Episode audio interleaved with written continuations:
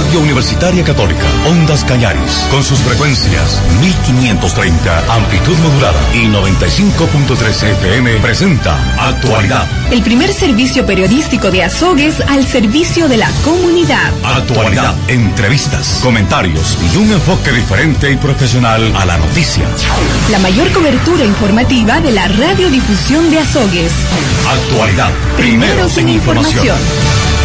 Bien, eh, 12, 3 minutos. Saludos a ustedes, estimados amigos. Al iniciar la semana, semana informativa de esta, de este mes de octubre, estamos en día lunes. Hoy marcamos 11 días ya del décimo mes del 2021.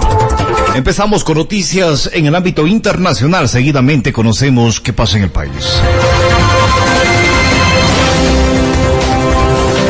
Atención, otra catástrofe sanitaria. Sector médico se une para frenar el calentamiento global. La comunidad médica del mundo pide que la cita de la última oportunidad para frenar el cambio climático sea tomada en serio. Atención, Banco Mundial advierte a riesgo de sobreendeudamiento de los países pobres debido a la pandemia. Las economías de todo el mundo se enfrentan a un desafío abrumador planteado por niveles de deuda altos. Así expresó el economista en jefe del Banco Mundial. Atención, Reino Unido recibirá el equipo de fútbol femenino juvenil de Afganistán. En otro tema, la Unión Europea garantiza que no interfiera en proceso electoral en Venezuela. La Unión Europea envió una misión de observación electoral a Venezuela y de ninguna manera tiene la intención de interferir en el proceso. 12, 5 minutos, Papa Francisco conoce a monja colombiana que estuvo más de cuatro años capturada por yihadistas en África. Gloria Cecilia Narváez había sido secuestrada a inicios del año 2017 mientras cumplía una misión en Mali. Fue liberada el pasado fin de semana. La hora 12 con 6 minutos son informaciones internacionales.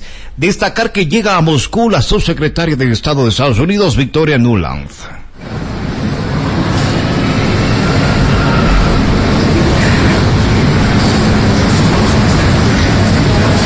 Llega el día de hoy lunes, estimados amigos, a Moscú, donde mantendrá en los próximos días y en las próximas uh, horas una serie de reuniones con altos funcionarios de diversos departamentos para abordar temas bilaterales y también bi eh, regionales.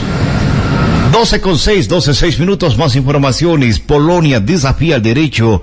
Esto en la Unión Europea. Polonia se revela y declara inconstitucional el derecho de la Unión Europea. Un fallo del Tribunal Constitucional desvincula a Polonia del cumplimiento de las sentencias del Tribunal de Justicia de la UE y rechaza cualquier cambio en su controvertida reforma judicial.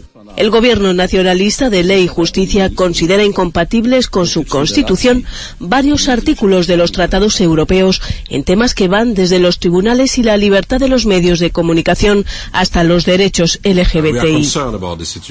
El comisario europeo de justicia Didier Reinders expresó su preocupación y aseguró que Bruselas actuará para defender la primicia del derecho de la UE. Todas las decisiones del Tribunal de Justicia de la UE tienen carácter vinculante también para los tribunales a nivel nacional y el Tribunal de Justicia Europeo tiene la competencia exclusiva para dictaminar si un acto de una institución de la Unión es contrario al derecho de la UE. Usaremos todos los instrumentos legales a nuestro alcance para que se respeten esos principios. 12, 7, 12, 7 minutos, cito la fuente Euronews en español. Atención, Sydney termina cuarentena tras más de 100 días de confinamiento por COVID-19. El 70% de la población de la mayor ciudad de Australia está completamente vacunada contra el COVID-19. En otro tema, Irak captura dirigente de Estado Islámico buscado por Estados Unidos, según informe. Sami Yassim fue capturado en una operación de los servicios secretos en el exterior de las fronteras iraquíes, así tuiteó el primer ministro de Irak. En otro tema, embarcación de Venezuela pretendía entrar con 4.249 kilogramos de cocaína a España.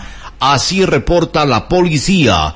El modo de trabajo de la organización era proporcionar seguridad en el intercambio, ya que el uso de lanchas rápidas son indetectables en esas latitudes. La hora 12 con 8 minutos. Atención, informar a usted que existe tensa espera en las elecciones que se han desarrollado. Con los votos de las elecciones parlamentarias iraquíes. En Irak. Compartimos la nota informativa con ustedes. De lo habitual. Los funcionarios afirman que ha sido una de las participaciones más bajas en años. Aunque suene contradictorio, muchos de los que anhelan un cambio político lo ven como algo positivo. Fui a votar a las 4 de la tarde, hace unas dos horas, y vi lo bajo que era la participación. Espero que siga así para que los partidos se den cuenta de la realidad y se enteren de que la gente está cansada y aburrida de ellos. Los activistas llamaron a boicotear las elecciones. Piensan que la mayoría de los candidatos son la misma vieja clase política que con su nepotismo y su penosa gestión han llevado el país a la ruina. A pesar de que Irak es un país rico en petróleo, sus ciudades están en decadencia. La hora 12 con 10, cito la fuente DW en español. Atentos amigos, última noticia en informaciones internacionales. Nayib Bukele llama a pensar en nuevo sistema económico. El keynesianismo debe ser su nombre al, en, en honor a John, estimados amigos. Maynard quien sostenía que los gobiernos debían sustentar la economía estimulando la demanda. ¿Cómo estamos en el tiempo? 12, 10 minutos. Tenga la bondad, vamos con informaciones nacionales. El Ecuador en minutos. Con las noticias nacionales.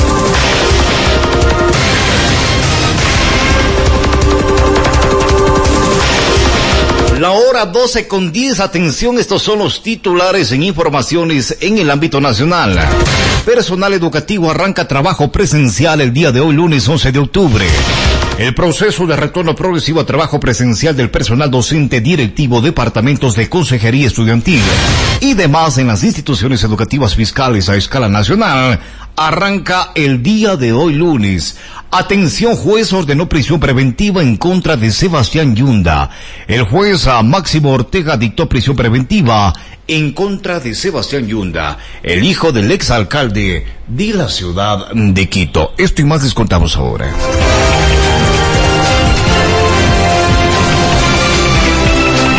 Atención usuarios, reportan problemas en sistema del Banco de Pichincha. El Banco de Pichincha ha registrado problemas con el ingreso y gestión de operaciones en los canales electrónicos durante el fin de semana último. La hora 12 con 11, 12, 11 minutos. El control de armas no frena asesinatos. La Policía Nacional ha decomisado 300 armas entre enero y septiembre en la ciudad de Guayaquil. Las muertes violentas suman 458 estimados amigos. Es un dato altísimo. Así como también un, una información para compartir con ustedes en noticias en el ámbito nacional es precisamente el número de desaparecidos existentes aquí en el país. Se habla de 6.120 personas que han sido reportados como desaparecidos en el 2021, damas y caballeros. Los familiares de personas desaparecidas han denunciado la falta de efectividad en los procesos de búsqueda, por lo que creen que el Estado les debe una respuesta debido a los nulos resultados de las investigaciones. Parece mentira.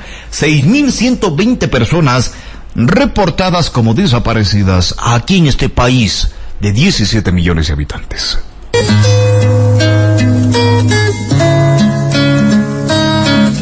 Han pasado ocho años y cuatro meses desde que David Romo desapareció.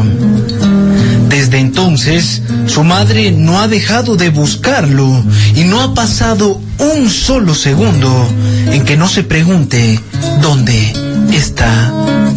Mi lucha eh, empezó aquel 16 de mayo del 2013 y ha continuado hasta el día de hoy. Ha sido la lucha por mi hijo, porque él simplemente esa noche fue a la universidad y tenía que llegar a su casa. Esa noche nos quitaron algo muy grande, que es mi hijo.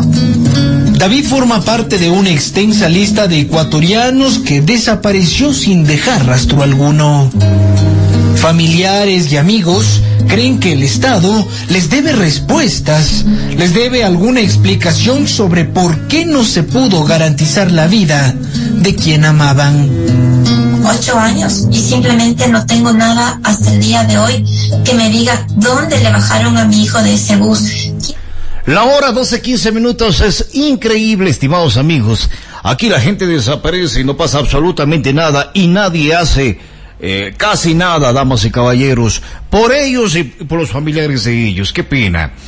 Bien, más de 700 casos de investigación se abrieron después del paro nacional de octubre del año 2019. Hay seis investigaciones a Jaime Vargas y Leonidas Isa, dirigentes de la CONAIE, y que encabezaron las manifestaciones, continúan a propósito en etapa de indagación previa. Más informaciones, atentos en otro tema. Me voy con usted, estimada Tamara, Tamara Paucar.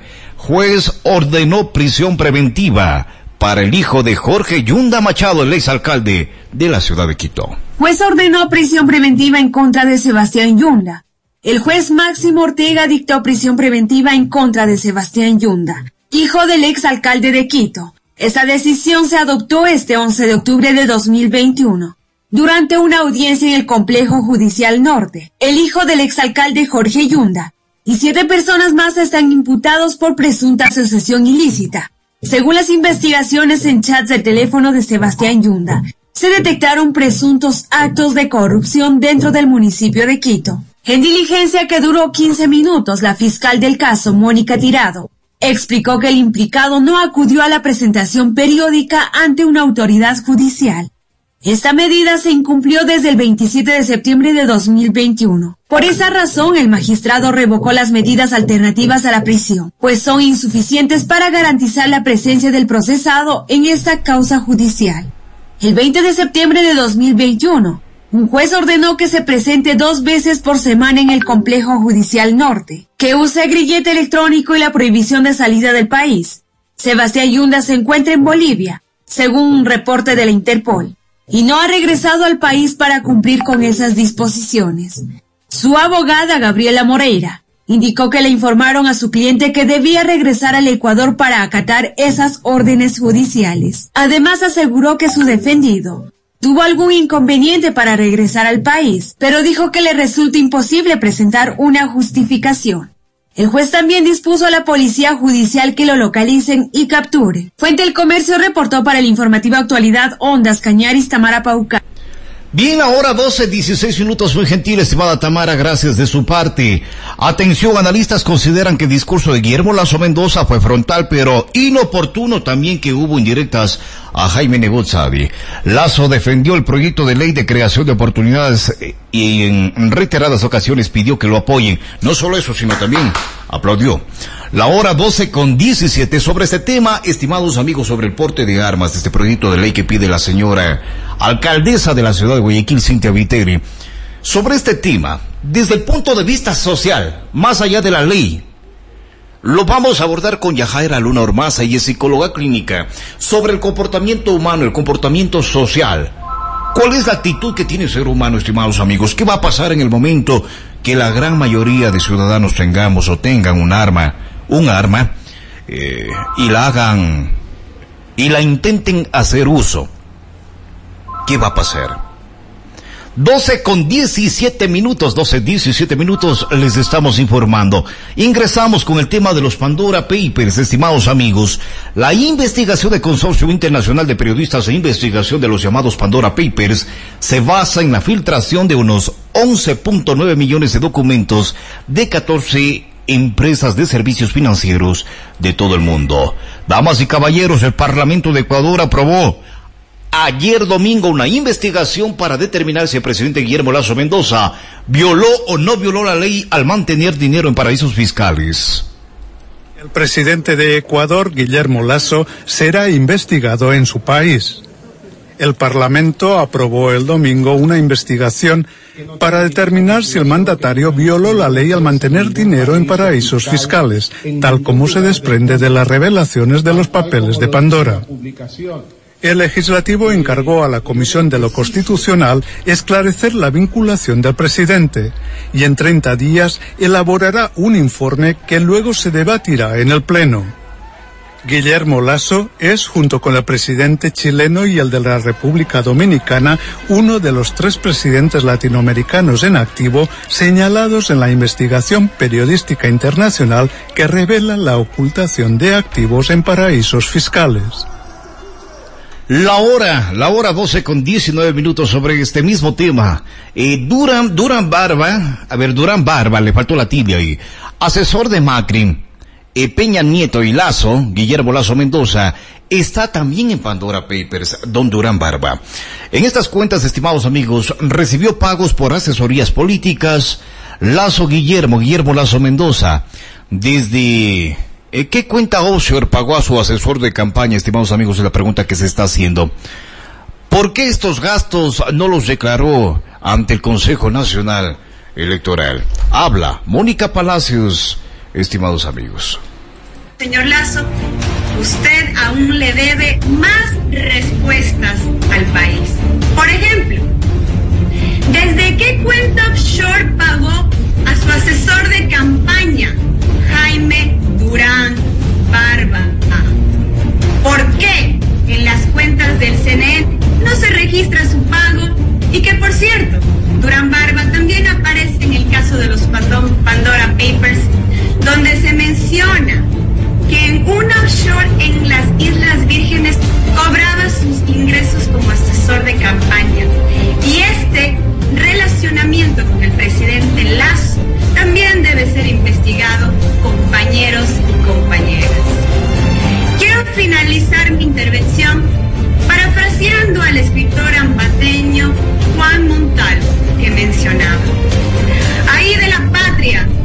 La hora 12, 20 minutos. Está candente este tema, damas y caballeros, el tema de los Pandora Papers, los famosos Pandora Papers.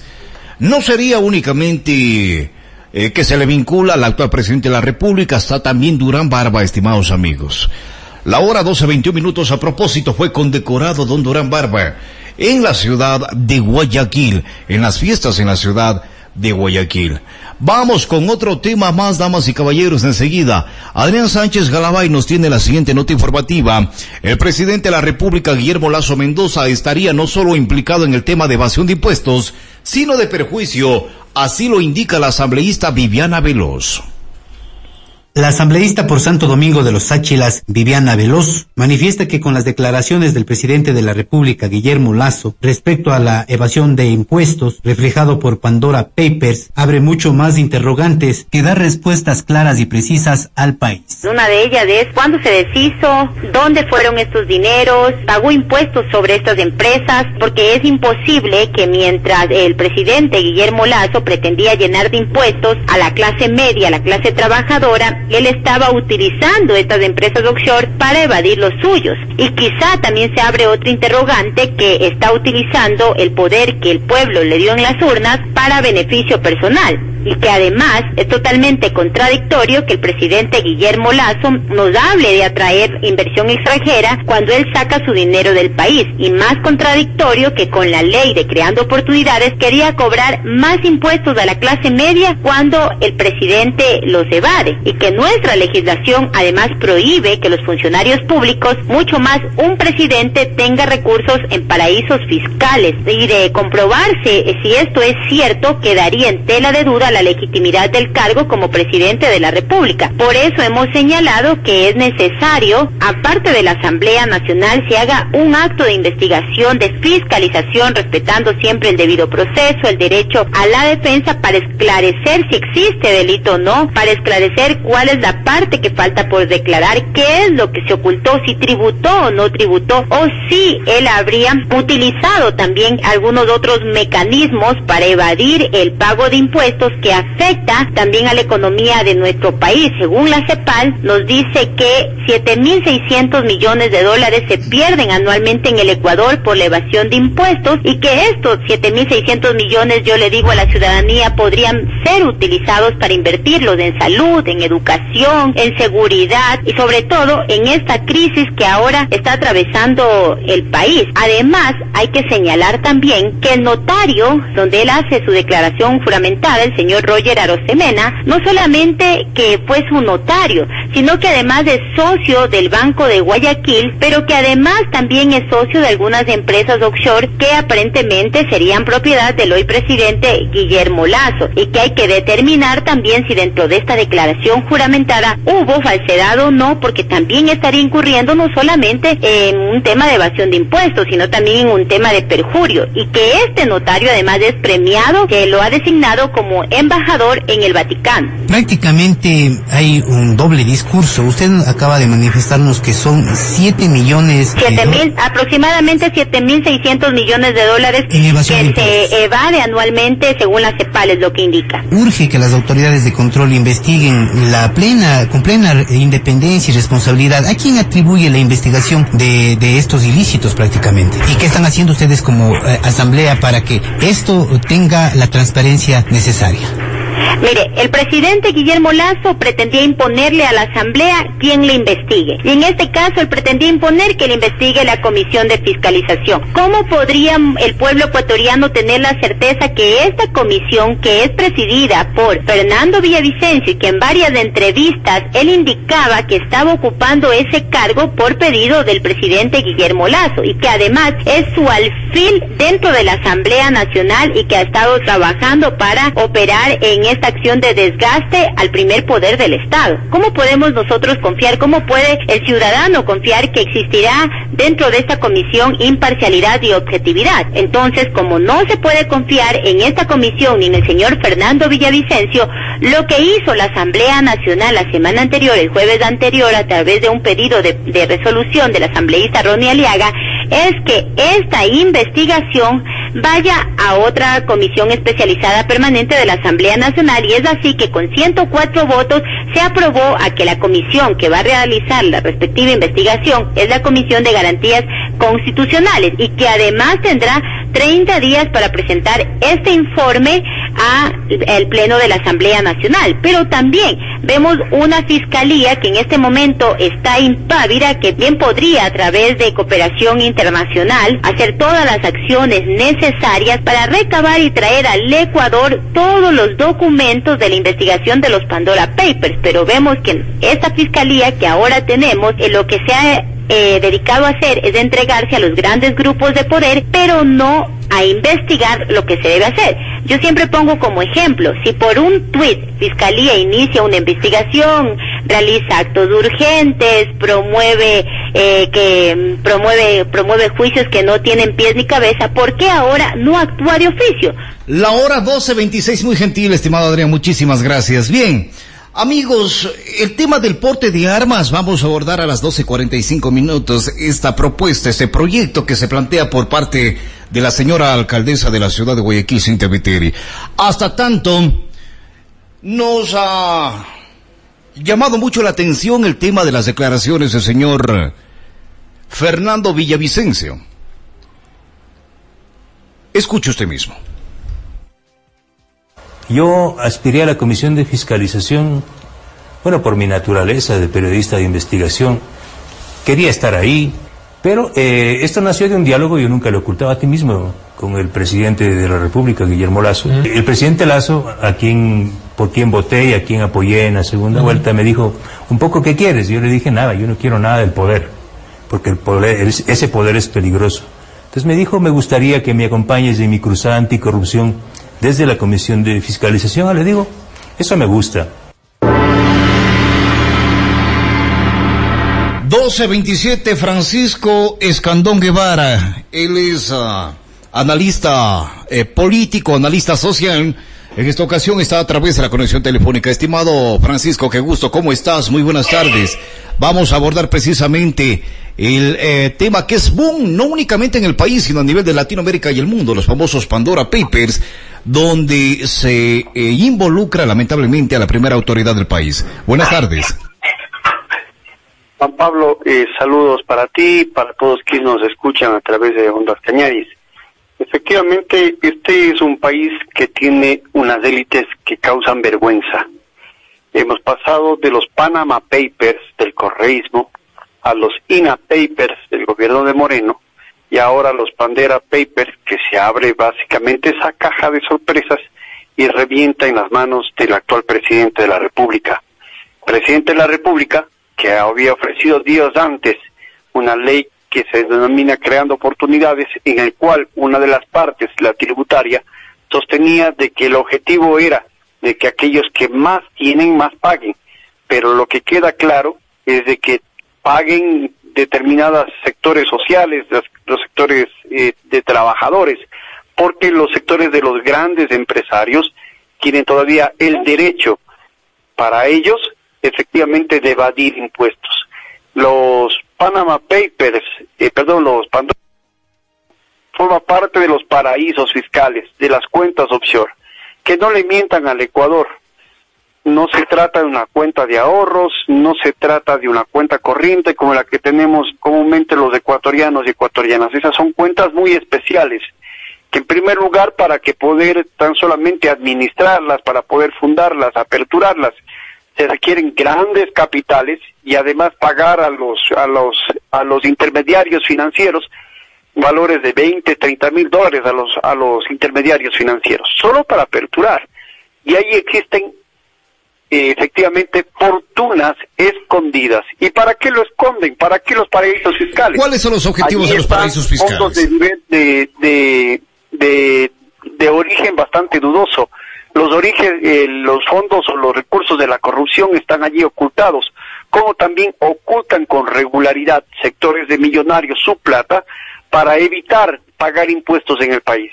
Entonces, cada vez que existe un paraíso fiscal, cada vez que se saca plata en el Ecuador, se está dejando de pagar impuestos con los que se financia educación y salud en el Ecuador. Te consulto, estimado Pancho, ¿por qué explota el tema de Pandora Papers y por qué no tuvo el mismo efecto, e, e incluso en la propia Asamblea Nacional, los IMA Papers? Juan Pablo, eh, se trata básicamente de la correlación de fuerzas existentes en el Ecuador me parece a mí de que debemos tener dimensión de lo que está ocurriendo. Sacar recursos económicos del Ecuador deja también sin peso y sin sustento lo que han dicho las élites del país. Ellos han planteado de que quieren fortalecer la dolarización. Pero cada vez que fugan capitales de las grandes fortunas, están desestabilizando la dolarización. Y mucho ojo, un elemento que me parece digno de tomar en cuenta. Eh, la amplificación que tiene precisamente ahora los Pandora Papers tiene que ver eh, porque existe un presidente de que le ha dicho al Ecuador de que quiere darle un baño de verdad, un baño de honestidad, pero queda demostrado de que estos recursos ocultos, esta fortuna oculta, lo que evita es pagar impuestos. Y adicionalmente deja condicionado el futuro político del país en probablemente una nueva crisis de ingobernabilidad, de una nueva crisis política que se zanjará en una disputa entre la Asamblea Legislativa y el Poder Ejecutivo o el Presidente de la República. ¿Puede, puede tener un efecto este en eh, el tema de imagen del primer mandatario de la República, tomando en cuenta de la alta aceptación que se hacía referencia por parte de algunas encuestadoras? ¿Puede ser un golpe duro para el primer mandatario o no? A ver, me parece de que debe leerse con pinza las, las encuestas. Las encuestas obedecen a un momento concreto de la vida política de un mandatario, de un país, en fin. Es cierto de que los primeros 100 días de gobierno fue valorado con importantes números la gestión del presidente Lazo, pero obedece básicamente un reconocimiento al plan de vacunación que existente. Pero hay un problema concreto que tenemos los ecuatorianos y ecuatorianas. Por ejemplo, la gente dice me vacuné pero no tengo cupo para ingresar a la universidad. Me vacuné pero no tengo trabajo. Me vacuné pero no me están pagando lo que lo que merece que sea pagado a los productores, la leche, el banano, el arroz, en fin. Entonces, aparte de la vacunación, el resto de ofrecimientos de campaña han quedado en la demagogia y colgados en el baúl de los recuerdos.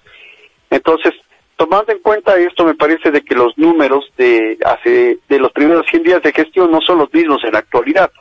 Me parece de que hay importantes índices de reducción de esos números de popularidad, pero a ellos debemos sumar de que Pandora Papers, sin lugar a dudas, va a tener un revés en la propia presidencia de la República, pero se suma al conjunto de elementos que configuran de que existe un presidente de la República que además de ceder a los dictámenes del Fondo Monetario Internacional, tiene comprometida la moral y la ética del gobierno. Hay un elemento a tomar en cuenta también, Juan Pablo. En países en donde para ser candidato o para ejercer un, cargo público no se requiere, eh, eh, más bien, no se permite de que exista dinero en paraísos fiscales como República Dominicana o Chile, como es el caso del presidente Piñera o Binader. Eh, respectivamente en sus países. En el caso de Piñera, Piñera tiene una inmensa fortuna, muchísimo, muchísimo más incluso que el propio eh, presidente de la República Ecuatoriana. Sí, también están eludiendo impuestos, evadiendo impuestos, pero ¿qué sucede? Ahí no existe una ley como la de la consulta popular del año 2017 que impide postularse a la presidencia de la República o ejercer cargo público a alguna persona que tenga plata en cuentas offshore o paraísos fiscales. Esa ley no existe ni en Chile ni tampoco en República Dominicana, pero sí existe en el Ecuador. Y el gobierno de Lazo, si llegó a cometer un, caso, un delito de estas características, no solamente está evadiendo impuestos, y deben haber investigaciones fiscales y tributarias, sino también es causal para que pueda eh, ser destituido de su cargo. Mucho ¿Por qué el día, el día de hoy? De la República. A ver, este en el ámbito legal sería una, una causal de destitución del cargo, hace eh, referencia, estimado Francisco. Ahora la consulta. Eh, ¿Por qué el día de hoy revienta este tema? Es decir, muchísimo antes se venía hablando del tema de las offshore, de el eh, candidato en su momento, del político en su momento, más no del presidente de la República. Esto se viene hablando desde el 2017, 2018, hasta la fecha, pues. Pero sin embargo, el día de hoy se hace con más crudeza. Pablo, eh, obedece a un momento político específico de pugna entre el Ejecutivo y la función legislativa, lamentablemente y lamentablemente a pesar de que el hecho tiene trascendencia desde hace una semana atrás en el mundo entero, ha sido un escándalo perfecto, el propio Ejecutivo ha dado algunas respuestas o algunas conclusiones para ellos valederas, pero los grandes medios de comunicación del Ecuador son cómplices al callar o al tratar de desviar la atención y contentarse con el comunicado que hizo el presidente de la República. La famosa frase, yo no sabía. Eh, Francisco, la famosa frase que utilizó eh, el ex presidente ecuatoriano de la Bucarán, el yo no sabía, es validera el día de hoy, es decir, yo no sabía que el eh, señor presidente actual de la República tenía Osher. En realidad ese es una, un secreto a voces que en el Ecuador se viene denunciando. Fíjate tú, Juan Pablo, de que la comunidad andina de, perdón, la CAF, eh, ha establecido de que en el Ecuador se evaden en impuestos 7.500 millones de dólares. Y no son los impuestos de la señora de la tienda o del señor de la boutique o, de la, o del artesano de la zapatería. No, son los impuestos de los grandes ricos en el Ecuador. Y hasta ahora no existe voluntad política por este y por los anteriores gobiernos para cobrar la plata a los evasores.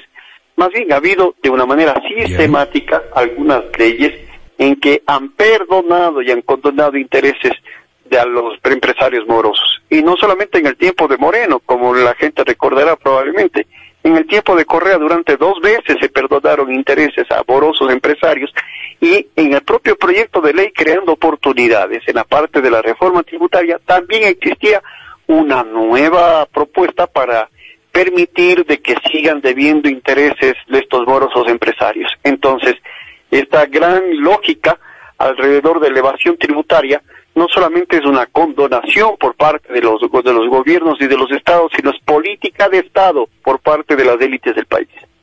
Bien, eh, con todo este entramado que se viene dando y que lógicamente la pelotita se juega en la cancha de la Asamblea Nacional, eh, a propósito, sobre tema de Villavicencio, también Villavicencio ha hablado sobre estos temas, ha hecho referencias sobre estos temas. Me refiero al señor asambleísta Fernando Villavicencio. ¿Cuál es tu perspectiva, estimado Francisco? Me parece de que tiene una, una importante parcialización el señor Villavicencio. Cuando combatía el correísmo, lo cual estamos de acuerdo, lo hacía con suficiente beligerancia para demostrar los actos de corrupción y las cuentas ocultas en, en offshore y en paraísos fiscales. Pero ahora que eh, alude los probables actos de corrupción al amigo Lazo, al amigo personal del señor Vicencio, entonces tratan de poner bajo la alfombra todos los actos de, actos de corrupción y elevación de impuestos eh, cometidos. Y me parece a mí que tiene trascendencia evitar de que la comisión de fiscalización dirigida por, por Villavicencio sea quien analiza e investiga el caso. Porque la parcialización evidentemente demuestra de que no existe neutralidad al momento de investigar con la suficiente seriedad. Por eso me parece pertinente de que se haya eh, propuesto y se haya aprobado una nueva comisión, me parece que son de garantías constitucionales el nombre, la que investigue los hechos concretos vinculados a las cuentas offshore y paraísos fiscales del presidente Lazo. Lo que deberíamos no solamente es esperanzarnos en que lo hagan bien las acciones de los asambleístas. Yo creo que el país tiene, suficientes ejemplos de cuáles son la inoperancia de las instituciones del Estado. Esto requiere una veeduría social, una veeduría ciudadana, de estar pendiente de que no exista parcialización de las autoridades del Estado ni de las autoridades de control. Muy gentil, estimado Francisco, muchísimas gracias. Hemos hablado sobre los famosos Pandora Papers. Un abrazo gigante. Buenas tardes. Saludos, muchas gracias. 12, 40 minutos, 12, 40 minutos. Así están las cosas en el país, estimados amigos, como decimos. La pelota, en este caso, se juega en la cancha de la Asamblea Nacional. Lo que pase o lo que pueda pasar, habrá que estar atentos de hoy en adelante a lo que se haga y lo que se diga por parte del legislativo. Y también habrá que estar atentos a las declaraciones cuando el primer mandatario de la República Ecuatoriana haga su comparecencia. 12.40 nos vamos una pequeñísima pausa para comerciales y enseguida estamos de vuelta con más de las informaciones.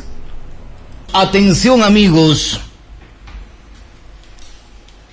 Destacar enseguida en noticias de la ciudad, de la provincia, de la región. Inicio de actividades educativas presenciales con el 70% de aforo estudiantil. Desde días anteriores en las principales ciudades del país se venía anunciando el retorno voluntario de los estudiantes a las aulas para recibir clases presenciales.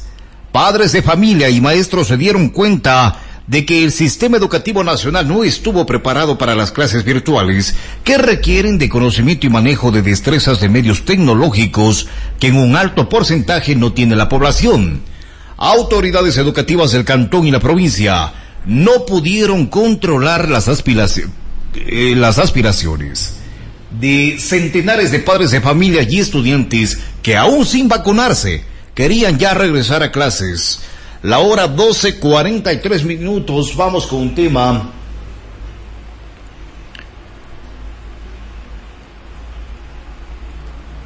A ver, este mensaje viene desde Javier Loyola, desde la calle 10 de agosto. A ver, son dos. El uno es en la calle 10 de agosto y el otro en la avenida Independiente frente a la Universidad de la UNAE. Lamentablemente hay un desperdicio de líquido vital y no existe. A ver.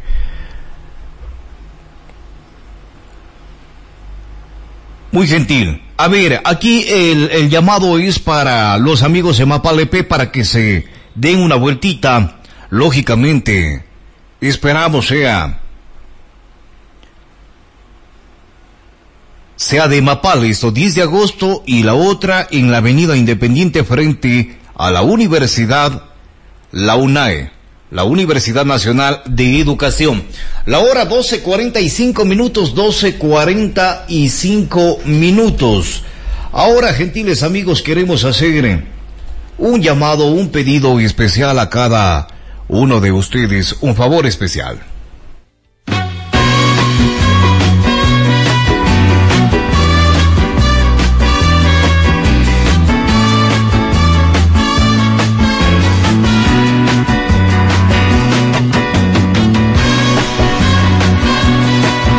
A 15 minutos de las 13 horas, estimados amigos, vamos a conocer el siguiente servicio social. Se necesita 13, 13 pintas de sangre O positivo o eh, A positivo. Dirigirse directamente a la Cruz Roja de la ciudad de Cuenca.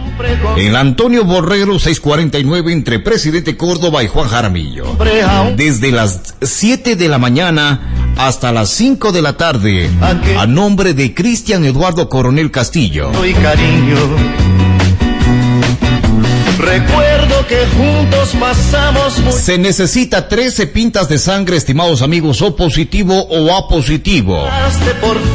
Dirigirse directamente a la Cruz Roja de la ciudad de Cuenca. En Antonio Borrego 649 entre Presidente Córdoba y Juan Jaramillo. Desde las 7 de la mañana hasta las 5 de la tarde. A nombre de Cristian Estuardo Coronel Castillo. Este es un, un, favor que pide la familia de Cristian, de nuestro estimado amigo eh, Moncho, que lamentablemente tuvo un accidente el fin de semana. Desde aquí desear una pronta recuperación y que Dios se bendiga. difíciles que hay en la vida. La hora 12.47, 12.47 minutos. Gobernador del Cañar informa sobre reunión mantenida con otras autoridades en busca de soluciones satisfactorias. Carlos Wilfrido Rivera Reynoso, gobernador del Cañar, en rueda de prensa dio a conocer sobre varios aspectos relacionados a su representatividad del gobierno del encuentro, en la que indica sobre su reunión con otras autoridades, esto con la finalidad de conocer sus necesidades y ser transmitidas al régimen, entre otros objetivos, señala la autoridad. Tenemos la oportunidad de acompañar a la coordinadora zonal del registro civil, Lisbeth Resueta, en la presentación de la segunda fase del plan de agendamientos en línea de los servicios que el registro civil. En ese sentido está la agencia SOGES incluida. También deberíamos reportar ya de cómo está fluyendo la atención en el registro civil. En ese sentido, contentos, satisfechos y como les digo, es importante. También pudimos acompañar a la comunidad franciscana en la misa por que se celebraba el día de San Francisco de Asís y en la noche eh, acompañamos al obispo de Azogues en la iglesia catedral por también ser el, el santo de nuestra ciudad, ¿no? San Francisco. El día martes recibimos acá al proyecto Ágora, un grupo de jóvenes que están trabajando en diferentes temáticas para resaltar la, la labor de la juventud en los actuales momentos, temas de género, temas políticos, temas de emprendimiento que obviamente tienen todo el respaldo de esta gobernación. También recibimos a la vicealcaldesa del Cantón El Tambo, a la ingeniera Fabiola Guillén y también al concejal Javier Rodríguez, con quien conversamos de algunos temas que se pueden articular desde la gobernación del Cañar. El día miércoles recibimos la visita de una pareja de personas de la tercera edad de la comunidad de Silante Alto en la parroquia Ingapirca, quienes nos vinieron a denunciar cobros excesivos en, los pasajes. Inmediatamente le convocamos al señor director provincial de la NT, al doctor Luis Carvaca, quien subió de manera inmediata y con quien resolvimos el tema de, de esta pareja que nos había venido a denunciar. Y también ahí pudimos reunirnos con el presidente de los transportistas livianos del Cantón Cañar, en donde eh, nos, nos piden pues que se realicen operativos de control también a los, a los vehículos piratas. En la tarde tuvimos una, una reunión con el director de la CENESIT,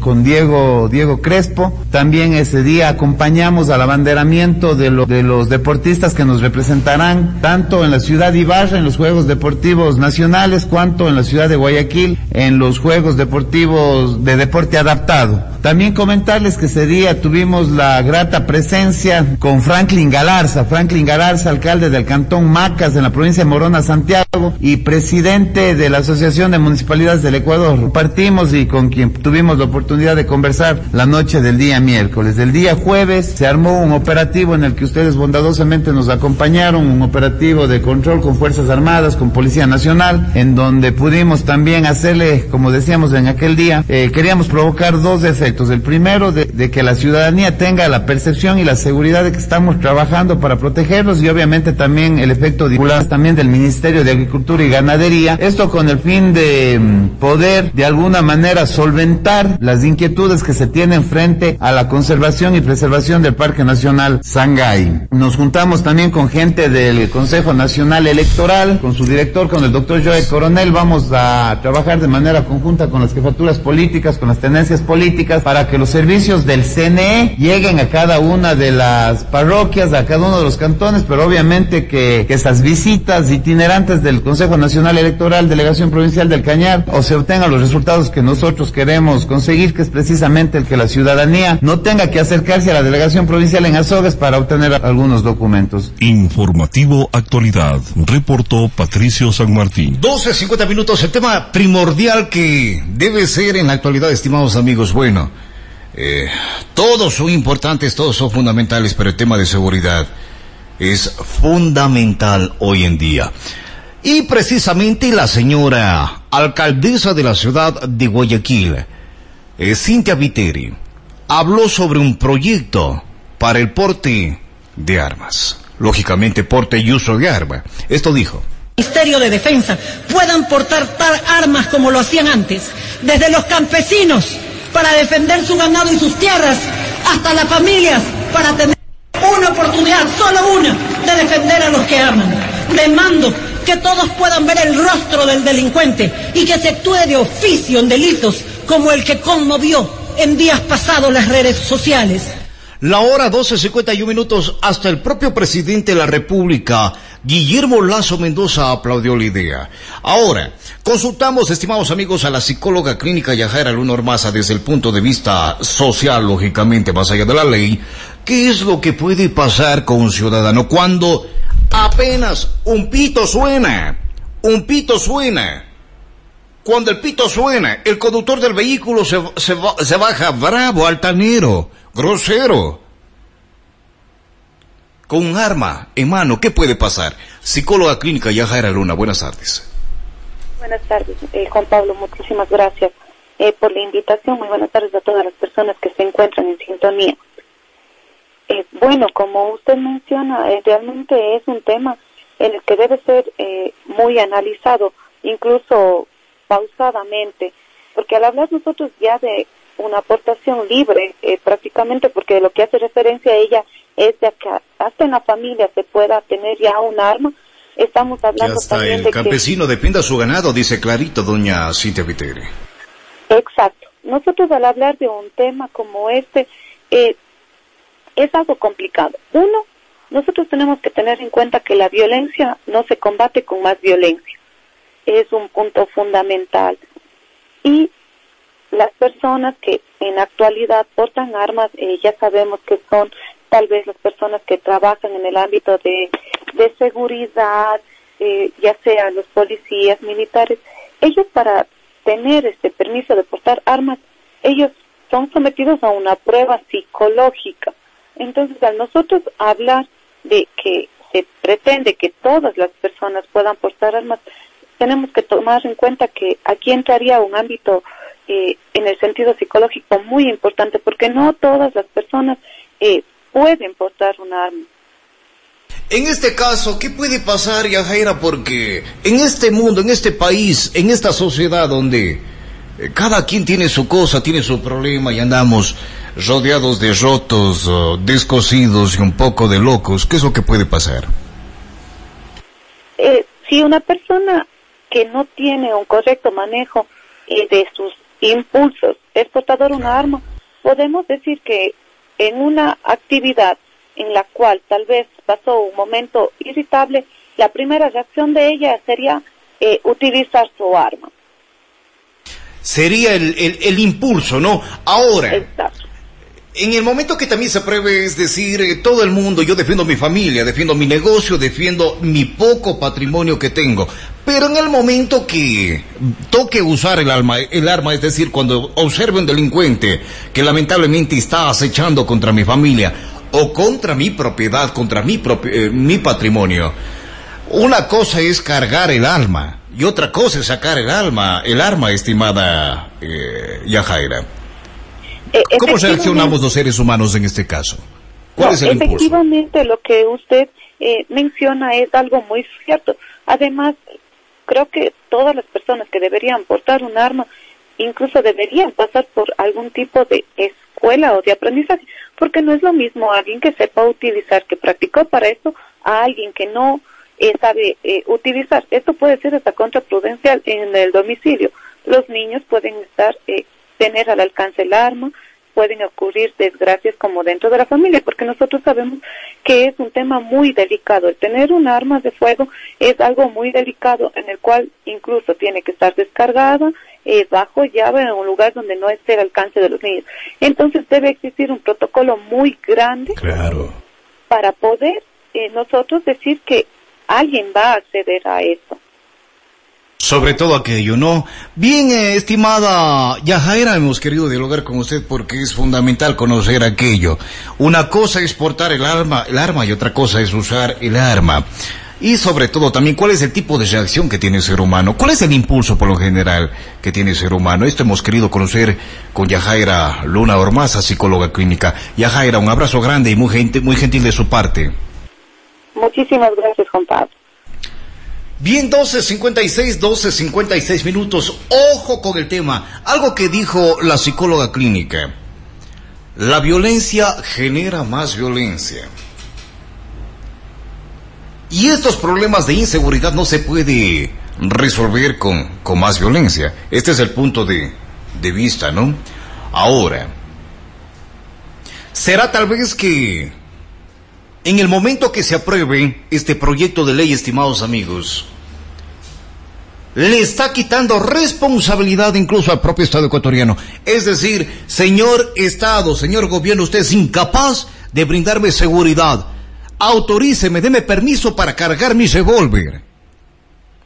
¿Es esto tal vez lo que estamos diciendo?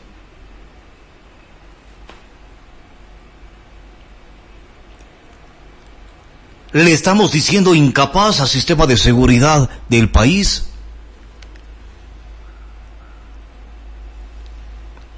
No abastece. No cumple con las expectativas del pueblo ecuatoriano, de la ciudadanía en general. Y tenemos que llegar a esta afronta locura del porte de armas. Al estilo viejo este 12.57 minutos, doctor Segundo Ignacio Serrano Serrano en la, línea, en la línea telefónica. Ayer fue el día del bombero y usted también fue bombero, doctor. Efectivamente, señor licenciado Juan Pablo Moreno Zambrano, un saludo muy cordial para usted y para toda la audiencia de Ondas Cañaris, Radio Universitaria Católica, una institución fundamental del Estado ecuatoriano viene a constituir el benemérito cuerpo de bomberos. ¿Quién creyera que se llegue a esta situación? Se dice que el primer cuerpo de bomberos del Ecuador nació en Guayaquil, porque Guayaquil era víctima de los piratas que incendiaban la ciudad de Guayaquil el cuerpo de bomberos más antiguo del Ecuador es el de Guayaquil.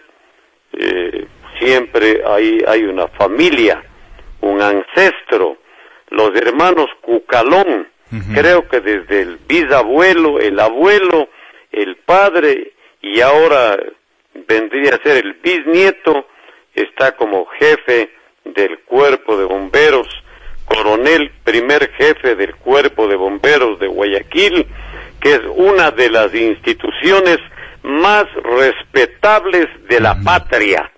Y aquí nosotros los bomberos, señor licenciado Juan Pablo Moreno, hemos sido en tiempos anteriores víctimas del ultraje, del maltrato, de la ofensa, de la diatriba y hasta de la agresión física por parte de algunos energúmenos que querían que nosotros adivinemos en dónde va a producirse el incendio para que estemos antes de que se produzca el fuego, estemos ya apagando las llamas.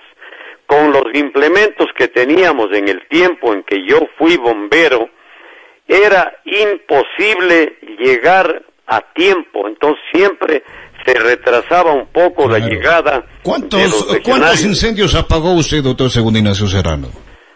Bueno, por lo menos unos 50, incluido el incendio de la de los chalicos de María Auxiliadora en Cuenca, porque ese fue un incendio pavoroso, pavoroso realmente. Pero no solamente los bomberos servimos para los incendios, estamos, por ejemplo, nosotros salvamos algunas vidas en la tragedia blanca de Biblián, cuando la imprudencia de la Madre Superiora de un centro que funcionaba ahí, una casa vieja apuntalada, pusieron más de 100 niños, niñas la gran mayoría, y el edificio se fue al suelo y estuvimos ahí los bomberos para salvar vida y para sacar, ayudar a sacar los cadáveres. 120 muertos. Una de las eh, mayores tragedias de la provincia. Del Ecuador y del mundo en ese año. En, ese año fueron más de 120 muertos. Fue la mayor tragedia, el mayor número de muertos en el mundo. De tal manera que medios de comunicación colectiva internacionales estuvieron aquí en Biblián. Por manera que quiero destacar el rol que ha cumplido el cuerpo de bomberos. Nosotros construimos la central en la calle Juan Bautista Cordero, ¿no? que hasta ahora sigue siendo el cuartel general del cuerpo de bomberos, en el tiempo nuestro con el coronel Teodoro Sigüenza Alviar, ya fallecido, con el coronel Carlos Izquierdo Larriba, ya fallecido, fuimos los que compramos el terreno al señor Félix Antonio Romero, hicimos la excavación, el desbanque porque era una loma, no, con las manos a pico y pala, con carretilla, haciendo el desbanque eh, todos los sábados y domingos hacíamos la minga y construimos con nuestras propias manos esa casita que hasta ahora se levanta airosa allí. Pero no teníamos el equipamiento que ahora ya lo han logrado los bomberos y tengo que saludar. destacar, hay algo que destacar, doctor segundo Ignacio Serrano Serrano. Es precisamente que el cuerpo de bomberos del Cantón Azogues de la provincia del Cañar es considerado, es catalogado como uno de los mejores del país. Sí, este momento, cómo no. Y eso se debe precisamente al esfuerzo de quienes han estado al frente de la primera jefatura, como el caso actual del coronel Jairo Araujo Álvarez, cuyo rol preponderante tengo que destacarlo, tengo que reconocerlo servicio pasivo. Yo llegué al, al grado de comandante jefe de brigadas del cuerpo de bomberos de la ciudad de Azogues, función que me honra. Yo me formé en, en el plano de la disciplina, porque teníamos formación, instrucción formal, formación militar y también bomberil, el manejo de, mangueras, el manejo de extintores de CO2, de gas, eh, en fin, todo tipo de instrumental que en esos tiempos se manejaba, pero ahora están tecnificados los cuerpos de bomberos. Desde hace algunos años atrás incluso, doctor. Sí, eh, tienen inclusive una escuela de formación de bomberos a nivel de internacional prácticamente. Acá vienen bomberos de otros países del mundo. Ha habido también la donación de equipos, de vehículos, en fin, han tenido realmente eh, eh, oh, suerte, ¿no? Porque más, más que suerte es un tema de gestión, doctor. Es un tema de gestión y aquello hay que aplaudir. No, nosotros en nuestro tiempo, no, eso sería decir que en nuestro tiempo no hicimos gestión. Hicimos gestión. Lo que pasa es que no había en ese tiempo eh, a nivel internacional inclusive eh, la generosidad que existe ahora, el desprendimiento en países extranjeros para donar, para donar ambulancias, para donar vehículos de escalera, eh, vehículos especializados para la lucha contra el fuego, para las inundaciones, para los deslaves, deslizamientos. El bombero no está solo en el incendio, pues. El bombero está asistiendo cuando hay un accidente de tránsito. Hay un accidente de tránsito, ahí está el bombero para con eh, eh, las ambulancias. Algunos, algunos de ellos se han especializado en, en, eh, en materia de, de Primeros auxilios. De primeros auxilios. Hay la carrera de paramédico. Hay algunos paramédicos en Cuerpo Bomberos de la ciudad de Azogues. Sí, señor. Pero, pero también más allá de aquello tiene, un, tiene una, una formación en rescate también de accidentes o, o, en siniestros de tránsito, que sería la palabra correcta.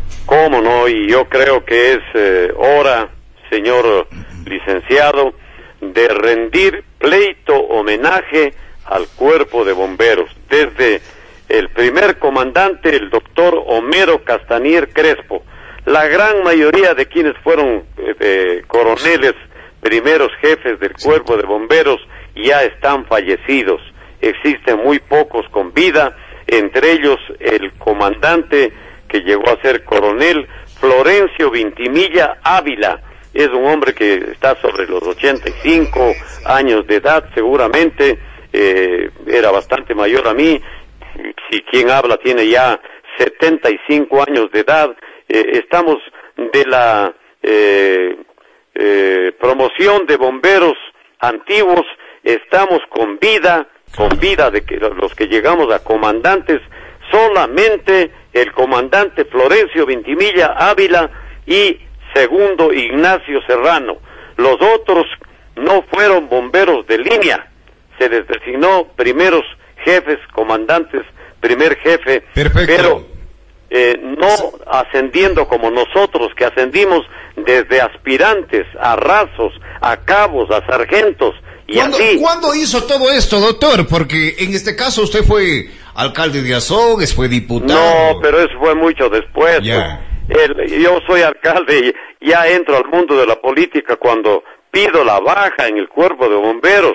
Yo no podía ser político si era bombero, porque el reglamento dice claramente, yo para, para ganar la primera diputación de la República, eh, la concejalía sí seguía siendo bombero, porque estuve muy poco, poco tiempo de concejal. Honorífico eh, el tema de concejalía en ese tiempo, doctor, ¿o no? Claro, por supuesto, concejal, consejero, pero no se ganaba ni perro medio, era honorífica la, la función, simplemente y las sesiones eran de noche. Aprenderán, hay que decirles ahora, doctor. ¿Cómo? Aprenderán, hay que decirles ahora. Antes era honorífico. Claro, sí, antes era honorífico, cómo no, tanto la función de concejal como de consejero y de elección popular. Entonces, eh, le indico que eh, de bombero ni se diga, pues nosotros, yo jamás gané un centavo. Lo que sí, me quemé camisas, pantalones, en fin, en algunos incendios, incendio de la bomba del señor Manuel Pesantes González. La poquita ropa que había, doctor. En la travesía, ahí me quemé, me quemé el brazo. ¿La primera bomba de gasolina o no? Era una bomba de gasolina ahí. La primera. La, la primera del señor Manuel Pesantes. Ya. No era la primera de Azogues, no, ya habían otras bombas. Esa bomba era del señor Manuel Pesantes González, ya fallecido. Está frente con frente a la casa del señor César Mogrovejo Zacoto y muy cerca a la casa eh, del señor Vladimiro Ramírez, que creo que también fue bombero, porque aquí eh, muchos ciudadanos de Azogues fueron de bomberos, estuvieron un tiempito por la curiosidad, no les gustó mucho y se retiraron. Hay familias Pero, enteras aquí en la ciudad de Azogues que hay familias enteras aquí en la ciudad de Azogues que eh, han pasado por esta entidad. Han estado Han los padres y han estado los ratito. hijos. Han pasado, aunque sea un ratito, otra cosa es haber estado 25 años. Yo estuve 25 años de bombero y en los 25 años, obviamente no, no fui alcalde ni prefecto. Yo pido la baja para salir de candidato a mi primera diputación. Antes que ser alcalde, primero fue dipu- fui diputado por la provincia del Cañar en el año 86 en el 85 pido la baja ya para salir al proceso electoral y el comandante Florencio Vintimilla entiendo que estuvo en el cuerpo de bomberos alrededor de 40 o 50 años y vive todavía para honra de, de quienes somos sus amigos, todavía vive, claro, y ya está avanzado, un poquito avanzado de edad, pero gracias a Dios está vivo y naturalmente es el momento ante, en vida, en vida, hermano, en vida, no para reconocer Todo en vida, doctor. grato con el cuerpo de bomberos porque Como, el como dice Gerardo Morán, de muerto ya para qué. Sí, como dice Gerardo Morán, eh, yo estoy grato con el cuerpo de bomberos porque el día que muchas instituciones me rindieron homenaje, un homenaje apoteósico que se dio en la Casa de la Cultura el 12 de agosto, no me voy a olvidar nunca de esta fecha, ahí estuvo el coronel primer jefe Jairo Araujo Álvarez para entregarme la condecoración Gracias, de primera clase al mérito No, ahí estuvo mi institución querida, mi cuerpo de bomberos, mi casaca roja estuvo para rendirme también homenaje. Doctor muy gentil, muchísimas gracias. Gracias porque también a hay usted, una entrevista que vive el bombero pendiente. ecuatoriano, que vive el bombero azogueño, que vive el bombero azogueño. Hay un diálogo pendiente con usted para ver quién apaga en cambio el incendio de señor Guillermo Lazo Mendoza, quién apaga el incendio de la Asamblea Nacional. Queda pendiente, se fue, doctor Segundo. La hora 13 con 11 minutos, 13 con 11 minutos, gracias a doctor Segundo Ignacio Serrano Serrano. Así es, desde aquí saludar, por supuesto, enaltecer, honrar al bombero ecuatoriano, pero con mayor razón, estimados amigos, al bombero azogueño, al bombero cañarense, al bombero de esta ciudad, de la ciudad, muy pronto, estimados amigos, cumpleañera. La hora 13 con 12, a ver. Antes de, de seguir, eh, amigos, vamos, vamos, vamos a pedir de favor, se necesita 13 pintas de sangre, o positivo a- o A positivo, escuche, O positivo o A positivo, dirigirse directamente a la Cruz Roja de la ciudad de Cuenca, en la calle Antonio Borrero, eh, 649, entre Presidente Córdoba y Juan Jaramillo, desde las 7 de la mañana hasta las 5 de la tarde, a nombre de Cristian Estuardo Coronel Castillo. Escuche. A nombre de Cristian Estuardo Coronel Castillo. Esto eh, lo está pidiendo la familia de Cristian, estimados amigos. Dios permite una pronta recuperación. Ese tema está pendiente, el tema de las eh, carreras. No vamos a abordar ahora, estimados amigos. Por respeto a nuestros amigos. La ventaja de esta ciudad, de esta provincia, es que todos somos amigos. Ya habrá momento para abordar el tema de las competencias, estimados amigos.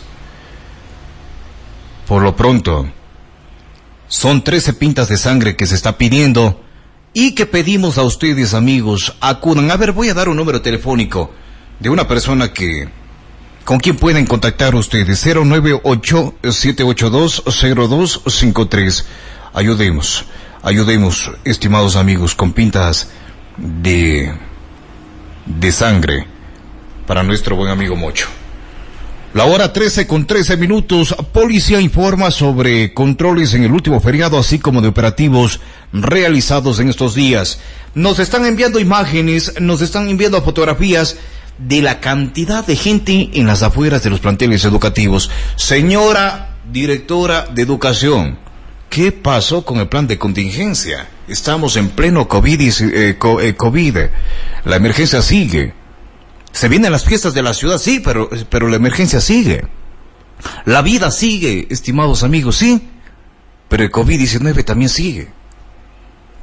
Ya mismo hablamos sobre aquello. Adelante, Patricia. Dentro de los operativos y controles efectuados por parte de la Policía Nacional a cantonal de la provincia del Cañar, el coronel de policía Edison Padilla, jefe del distrito en Azogues, da a conocer sobre varios hechos y detenciones registradas a lo largo de estos días, con los siguientes resultados, indicando que en esta semana, pese a ser feriado, no se han registrado actos violentos, en especial en la truncal, notándose, eso sí, el consumo excesivo de licor de muchos ciudadanos que provocan comúnmente accidentes de tránsito. Aquí en Azogues, el día martes 5 de octubre, hubo un robo a una unidad económica en la calle Humberto Vicuña, es decir, a la altura del mercado Sucre. Con el personal del grupo motorizado, conjuntamente con la Guardia Ciudadana, habían observado unos ciudadanos que se encontraban cargando unos tachos y unas puertas Lanford en una camioneta de alquiler. Y al momento de acercarse al mencionado vehículo, tres ciudadanos salieron en precipitada carrera del mencionado vehículo, logrando interceptarlos a dos de los ciudadanos sospechosos. Realizando las investigaciones y sacando la información de cómo fue el procedimiento, se trasladaron a la parte interior del mercado Sucre, visualizando que las seguridades de varios locales comerciales se encontraban forzadas. De lo suscitado, abocó conocimiento del fiscal de turno, procediendo de esta manera a la inmediata aprehensión de los detenidos Jonathan Z y Daniel G. Los objetos sustraídos fueron ingresados al centro de acopio de indicios y evidencias de la Policía Judicial. Se coordinó de igual forma con los dueños de los locales afectados, indicándoles el respectivo procedimiento a seguir ante la autoridad competente. Asimismo, se realizó un operativo de control de armas, municiones, explosivos en las vías de acceso al CRS de Cañar. Esto es dando cumplimiento al estado de excepción, el cual permanece eh, a nivel carcelario en el país. Entonces, nosotros estamos realizando en las vías que se encuentran alrededor del centro de rehabilitación, tanto aquí en Azogues como en Cañar. Por tal razón, el martes 5 de octubre también hicimos el operativo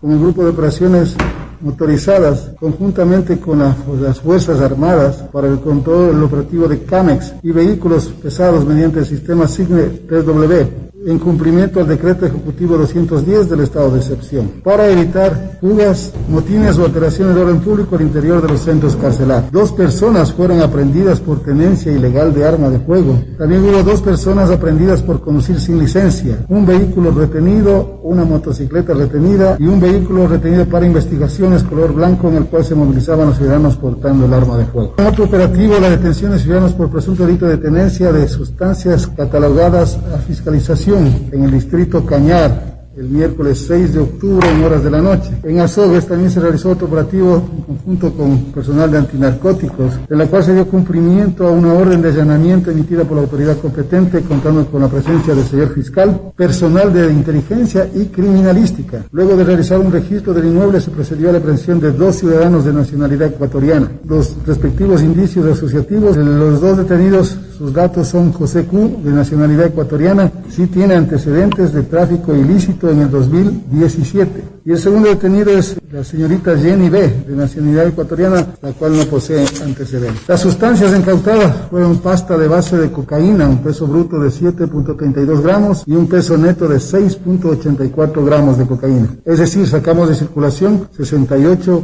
dosis. Otras evidencias tenemos la balanza digital tres celulares y 338 dólares ya producto de, del expendio del microtráfico en dicho sector. Pues también se dio cumplimiento en el distrito Azogues, en la calle Juan Montalvo y Fromelán Méndez, la detención de persona con orden judicial por el presunto delito de robo a domicilio. Conjuntamente, en coordinación, como así debe ser, con las autoridades competentes, se trasladó con el señor fiscal y se dio cumplimiento a la boleta del ciudadano quien registra por un presunto delito de robo a domicilio. Es el señor Fernando R ecuatoriano. No registra detenciones, pero tiene 25 procesos judiciales. El coronel Padilla señala que ya se han anunciado actos por las fiestas de azogues. Desde ya se planifican operativos para controlar la afluencia de personas a ciertos actos. Nosotros estamos coordinando aquí con personal de las diferentes instituciones, la Secretaría de Riesgos, autoridades competentes, el personal de tránsito y el personal de muchas instituciones para evitar esta situación. ¿Qué podemos queremos evitar? Congestión vehicular, aglomeración de personas, eh, lo que compete la seguridad, la seguridad a la Policía Nacional. Son fiestas que de pronto nos van a, vamos a vivir la experiencia de hace dos años cuando vino Marco Antonio Solís y las fiestas eran normales. Entonces Azogues fue, pero parecía otra ciudad por las fiestas. Entonces creo que vamos a volver a eso en nuestras fiestas de este fin de mes. Esperemos, nosotros estamos ya planificando con un mes de anticipación la presencia de personal policial para los cuatro días principales de las fiestas, donde va a haber más afluencia de gente. Esperemos esa situación y constantemente en los eventos que se den en estos días, hasta el mes de noviembre, la presencia policial con, con el personal. Informativo Actualidad, reportó Patricio San Martín. La hora 13, 19 minutos, confiamos en ustedes, distinguidos amigos de la Policía Nacional. Bien, Pasamos a otro tema, informar enseguida que el municipio de Cañar implementa un programa de regeneración integral de varias calles de la ciudad. Entre ellas está la intervención en la calle San Bruno y la Chaclabán. Municipal de Cañar implementa un programa de regeneración integral de varias vías de la ciudad. Entre ellas, se interviene en la calle San Bruno ubicada al noroeste de la urbe. Esta obra registra un avance del 70%. Paralelo a ello se llevó a cabo la ejecución de los trabajos en la calle Chaclaván, la cual une a varios sectores con el centro urbano. Esteban Macancel está a cargo de estos trabajos e indicó que la vía tiene una longitud de 207 metros, con dos carriles de 3 metros cada uno, con veredas de 1 metro con 50 centímetros. En la intervención de aquí de la vía Chaglaván se hizo todo lo que es alcantarillado, agua potable, se cambió totalmente el alcantarillado que estaba deplorable, pusimos una capa de su base, una capa de base, se fundieron las veredas y ahorita estamos ya en la etapa final en la colocación de la carpeta asfáltica. Posteriormente a eso se una limpieza de la obra y se dejará una señalización horizontal con pintura de alto tráfico, eh, ya para dejar totalmente concluida la obra. Tenemos un monto de 102 mil dólares y se hizo un aumento de cantidades de obra y costo más porcentaje para algunas cosas que no estaban contempladas dentro del presupuesto de 4 mil dólares. Estamos hablando que es una inversión total de 106 mil dólares. Por otra parte, Paulo Ordóñez, residente de la obra correspondiente a la calle San Bruno, indicó que esta arteria vial es de 203 metros de largo por 7 metros de ancho y de igual forma las aceras de unos 50 metros de ancho. El contratista, el ingeniero Israel Garzón y mi persona como residente de obra estamos a cargo de los, de los trabajos que se han efectuado de la mejor manera, obviamente con el fin de, de que todos los trabajos se hagan de la manera correcta por el bien de la ciudadanía. Estos trabajos se están realizando con el fin y se le agradece al municipio, a su alcalde, a los concejales, por el hecho de que se va a brindar un mejor tráfico, un mejor descongestionamiento de los vehículos, ya que la avenida Paseo de los Cañaris eh, por el, el, tránsito vehicular ha sido bastante dificultoso. Entonces, todas estas obras se realizan con el único objetivo de proporcionar a la gente eh, vivir de manera cómoda y, y servible para todos. Estas obras, el gas municipal intercultural de Cañar está mejorando la imagen de la ciudad, lo cual, a decir del burgomaestre, significa el progreso y adelanto del cantón. Estamos trabajando en ello, esperamos que en estos días podamos ya ir sacando los demás proyectos. Algunos ya están en el portal, aprovechamos para invitar a que participen a todos los contratistas, ya que la mayor parte de los contratistas son gente de nuestra ciudad y eso nos alegra muchísimo porque garantizan también el trabajo de esa manera. Adrián Sánchez, Noticiero Actualidad. La hora 13, 22, 13, 22 minutos. Vamos con más de las informaciones. Antes, amigos, damos a conocer una vez más. Se eh, pide de, de favor, se solicita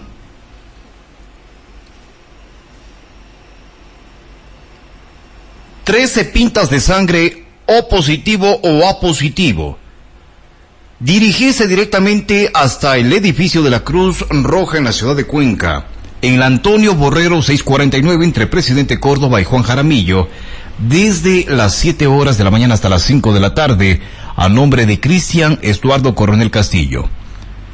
Eh, se nos da a conocer de igual forma, gentiles amigos, que eh, las personas, los donantes, eh, deben ser personas que no hayan tenido COVID-19 al menos en los últimos seis meses.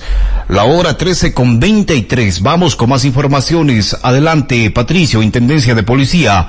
Controla atención en los locales de atención público, así como permisos de funcionamiento. Darío Romero, Intendente General de Policía de Cañar, señala su accionar efectuado en coordinación con las comisarías de policía, resaltando sobre la solicitud de permisos de realización de actos por varios motivos en diferentes sectores, así como el control de varios locales en la distribución y venta de artículos de consumo, entre otros. La parroquia San Miguel en el sector de Jatumpamba, un control de productos caducados, teniendo que retirar de circulación un sinnúmero de productos que estaban en, en, cada una de las tiendas de esa localidad que estaban ya con fechas de expiración de más de un mes. Tomando en consideración y comentando con las señoras dueñas y los señores dueños de los locales comerciales que tengan esa previsión y esa precaución de tener los productos con la fecha que tenga vigencia y puedan ser consumidos por los asiduos clientes de cada una de las tiendas. Continuamos con la revisión de los permisos anuales de, funcionamiento en nivel del cantón Azogues, en los cuales estamos logrando que ya lleguemos a más de un 70-80% de cumplimiento de lo cual depende también la calidad del trabajo que estamos realizando en este tipo de circunstancias. Desde el día jueves, porque fue una semana corta, empezamos los operativos conjuntamente, los operativos fueron netamente encaminados a principalmente preservar el orden público en los espacios, valga la redundancia, públicos, atrios de la gobernación con la Policía Nacional y el Ejército Ecuatoriano, en el cual se revisó lo que es eh, utilización o posesión de las armas y los documentos habilitantes de los ciudadanos que conducen sus vehículos y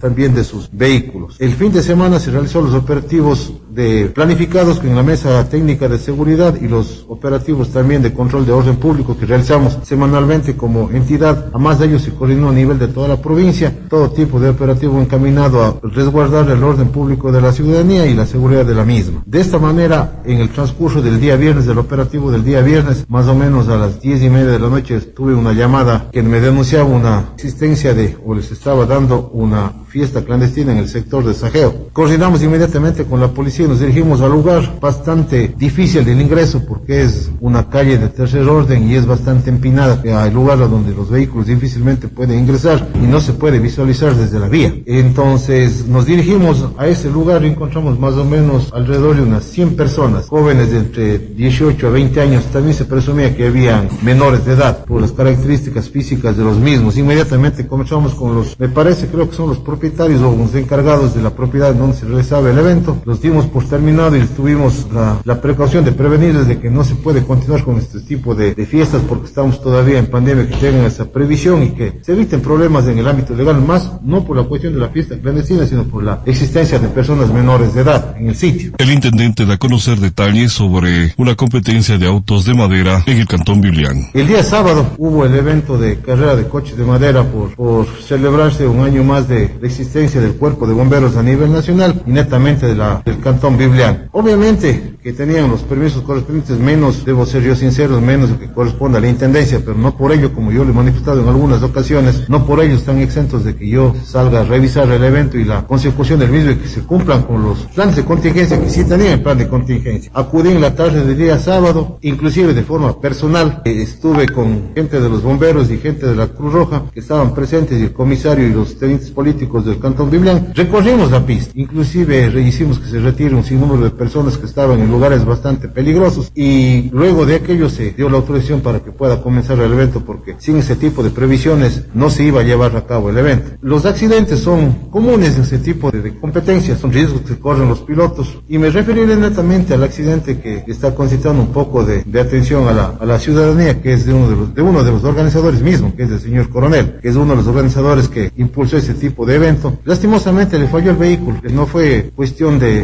inclusive falla humana ni falla de organización, fue cuestión ya hablemos de la parte netamente mecánica del carro que le tuvo una consecuencia y no creo que hablemos de fatalidad, sino que le complicó un poco la salud, pero me parece que está saliendo avante en el tratamiento y en, los, y en, las, y en las curaciones que ya le están realizando al señor y no creo que haya ninguna otra complicación. De ahí por el resto el evento se llevó con total normalidad, no hubo venta de bebidas alcohólicas, que es la principal causa a veces de los problemas. Todos los pilotos que concursaron y fueron parte del evento consumieron bebidas alcohólicas porque justamente la única tienda que hay en el santuario del, de la Virgen del Rocío estaba cerrada para evitar este tipo de complicaciones y se llevó a cabo el evento y más o menos 5 de la tarde dimos por terminado que estuve justamente presente yo hasta que se termine el mencionado evento. Informativo Actualidad, reportó Patricio San Martín. La hora 13, 28 minutos, asimismo es en ese tipo de competencias, estimados amigos, siempre, o casi siempre, hay el riesgo, pues no, son competencias de donde se imprime alta velocidad, es el riesgo que corre el competidor, pero también los, uh, los aficionados quienes van a observar dichas competencias. La hora 13, 28 minutos. Amigos, en este eh, día, lunes, nos envían una fotografía de uno de los establecimientos educativos del famoso retorno progresivo a clases. Qué cantidad de gente, oiga, eh, nos envían una fotografía. Son padres de familia seguramente los que están a la expectativa de la salida de sus críos, sus hijos. Qué cantidad de gente. Señores, simplemente un llamado.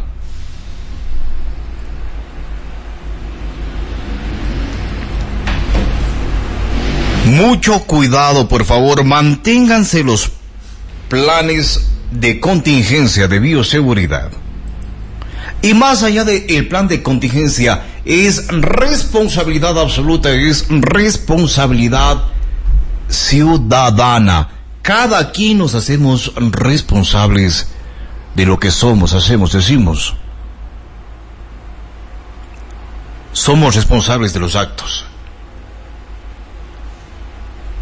No esperemos que llegue una autoridad pertinente para que nos retire del sitio y nos señale de que lamentablemente estamos causando aglomeración en plena pandemia. Para que este plan de contingencia, estimados amigos, para que este retorno progresivo a clases tenga efecto, depende netamente del comportamiento también ciudadano. No esperemos que exista una persona para cada persona para que nos controle y nos diga, ¿sabe qué? Retírese. No, ¿sabe qué está causando aglomeración? Ahora que se vienen las fiestas de la ciudad de Azogues. Los eventos son múltiples, algunos organizados por el municipio de Azogues, hay también una gran cartelera organizada por la Casa de la Cultura Ecuatoriana, entre otras instituciones, grupos, organizaciones, en fin. No causemos aglomeración y vivamos las fiestas venideras en santa paz. Y el éxito depende únicamente de la responsabilidad ciudadana. Los eventos están allí, ya están a la orden del día. De aquí depende de cada uno de nosotros de que seamos responsables con nuestros actos. Y le damos paso también a la famosa y ansiada reactivación económica que tanto y tanto desean los comerciantes de la ciudad. Un gran número de ciudadanos acá somos comerciantes. O se vive de la actividad comercial también o se tiene como un segundo ingreso a la actividad comercial, en otros casos como primer ingreso a la actividad comercial. Y este es un buen momento, estimados amigos, pero con responsabilidad ciudadana. El ah, señor John Lester Hidrobo se viene enseguida con informaciones deportivas. De nuestra parte no es más. Nos ah, despedimos de ustedes sin antes, estimados amigos, finalizar invitando a cada uno de ustedes a la bondad del amigo azogueño para que done, done sangre. Se necesita 13 pintas de sangre O positivo o A positivo. Dirigirse directamente a la Cruz Roja de la vecina provincia de La Suaina, ciudad de Cuenca, en Antonio Borrero 649 entre Presidente Córdoba y Juan Jaramillo, desde las 7 de la mañana hasta las 5 de la tarde, a nombre de Cristian Estuardo Coronel Castillo. Muchísimas gracias, soy Juan Pablo Moreno.